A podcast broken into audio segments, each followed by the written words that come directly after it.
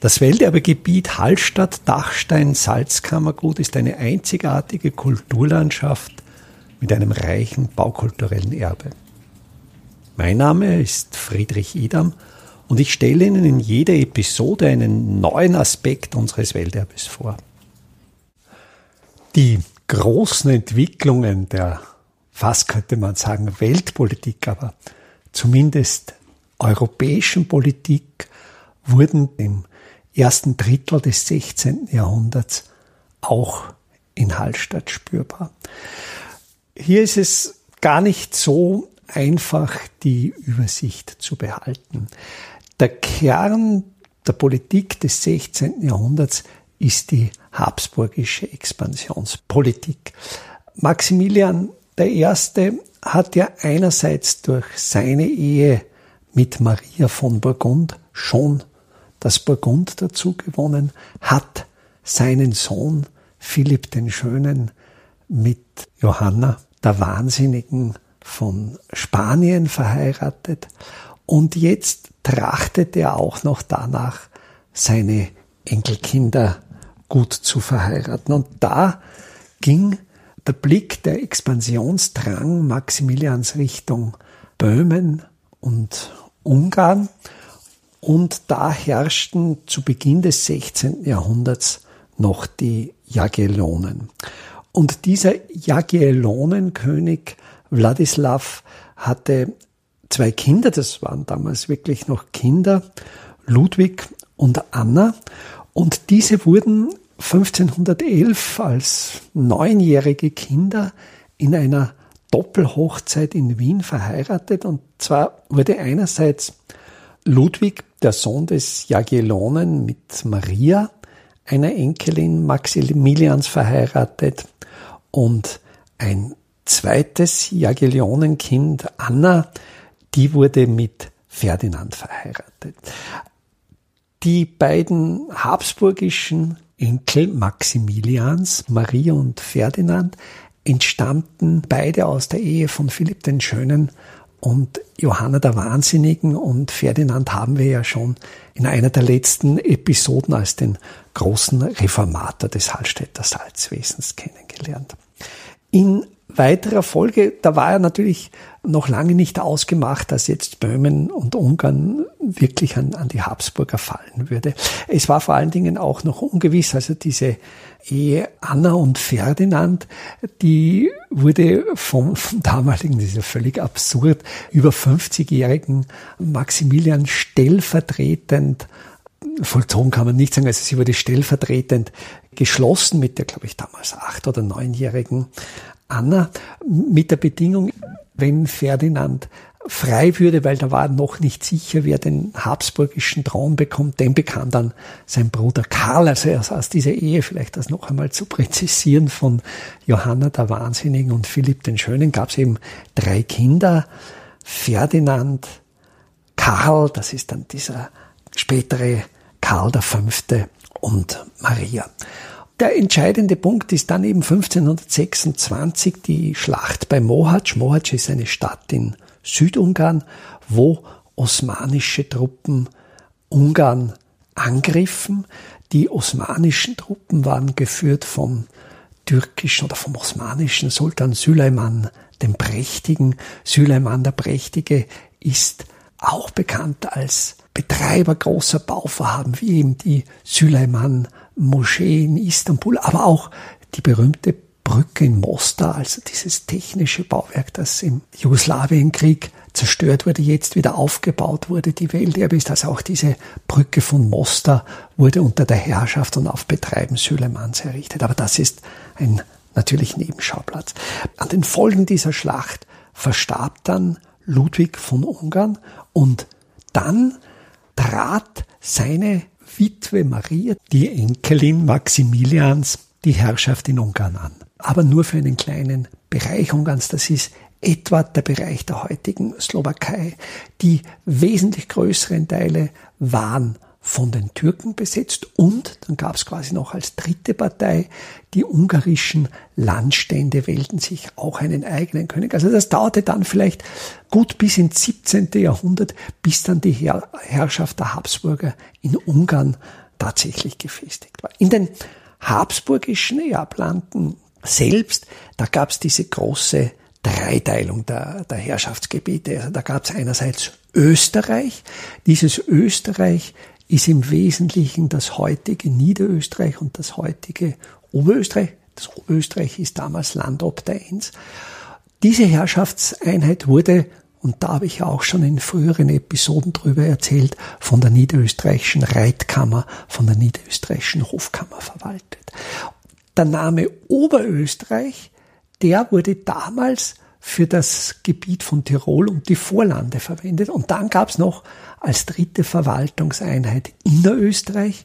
Das ist das heutige Gebiet von Kärnten, Steiermark und natürlich auch die Untersteiermark, die jetzt zu Slowenien und zu Kroatien zählt, die Küstenländer.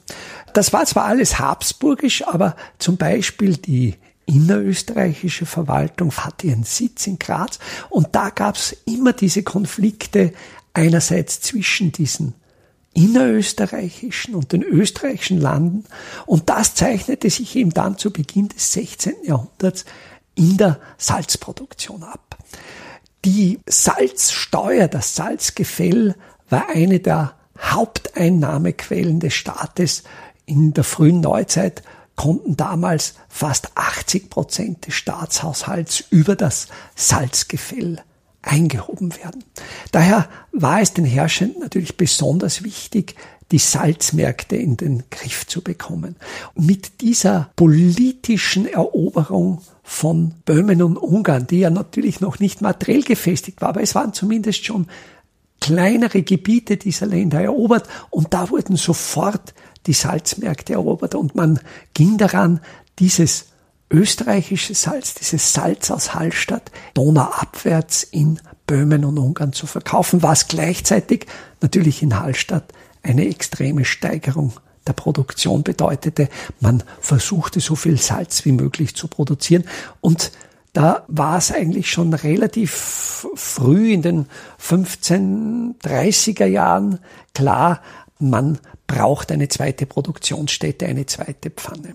Da gab es aber dann mit Aussee den Konflikt, weil natürlich Aussee, das zum innerösterreichischen Verwaltungskonglomerat gehörte, auch in der Steiermark gab es zu dieser Zeit Probleme. Also in den 1525er Jahren schlug dieser Salzburger Bauernaufstand, der im Zuge der Reformation stattfand, in die Steiermark über, in Schladming auf der südlichen Seite des Dachsteins gab es auch einen Aufstand. Schladming wurde dann von steirisch-habsburgischen Truppen niedergebrannt. Schladming verlor das Stadtrecht. Die Steiermark brauchte Geld und so versuchten die Ausseher mit ihrer doch gut abgesicherten Produktion auf diesen österreichischen Salzmarkt zu drängen und ausseisches Salz in Österreich in Verkehr zu bringen. Und da ist die zentrale Figur der Ausseher Salzamtmann, der Ausseherverwalter Braunfalk. Braunfalk ließ diesen Driftkanal zwischen Doplitzsee und Kammersee errichten, dieses beeindruckende technische Denkmal, dieser Durchschlag zur Holzdrift, weil man natürlich auch in Aussee Unmengen Holz für die Salzhut brauchte. In Hallstatt wurde dann tatsächlich in den frühen 1530er Jahren die zweite Pfanne errichtet, aber es war in Hallstatt die Versorgung mit Brennholz schon so knapp, dass eigentlich auch im Jahr der höchsten Produktion, das war 1538, diese zweite Pfanne nur 19 Wochen in Betrieb stand, weil einfach das Brennmaterial nicht zur Verfügung stand. Die zweite Pfanne wurde dann auch 1615 eingestellt, aber da sind wir natürlich jetzt schon im 17. Jahrhundert. 1607 beginnt ja dann die Salzproduktion in Ebensee. Da ist dann schon die Sohleleitung in Betrieb. Das ist dann ein neues Kapitel, eine neue Episode. Aber zurück in dieses frühe 16. Jahrhundert, in das erste Drittel des 16. Jahrhunderts. Braunfalk gelingt es nicht, die Errichtung der zweiten Pfanne zu hintertreiben. Da gab es von ihm zahlreiche Interventionen. Aber die niederösterreichische Reitkammer hat dann schon relativ schnell erkannt, wenn man zu sehr die Konkurrenz des Ausseersalzes zuließ, dann wäre das eine Gefährdung für den Standort Hallstatt und hat so den Ausseern lediglich gestattet, ungefertigtes Fudersalz nach Laufen zu transportieren und dieses Ausseersalz wurde dann in Laufen gefertigt. Vielleicht eine technische Nebenbemerkung. Die Ausseersohle hat eine andere Zusammensetzung, eine leicht andere Zusammensetzung als die Hallstätter Sohle und das Salz, das in Aussee produziert wurde, hatte einen wesentlich kompakteren Zusammenhang und das war auch der Grund, warum die sogenannten nackten Fuder, also diese kegelstumpfförmigen Salzstöcke, die an der Salzpfanne gewonnen wurden und in den Pfieseln gedörrt wurden, die waren so fest, dass sie den Landtransport aushielten. Das war einerseits der Vorteil, so konnte dieses Ausseersalz Richtung Süden am Landweg verbracht werden. Da stand ja auch kein der Traun entsprechender Wasserweg zur Verfügung. Und andererseits konnte dieses Ausseersalz auch über den Pötschenpass nach Laufen gebracht werden.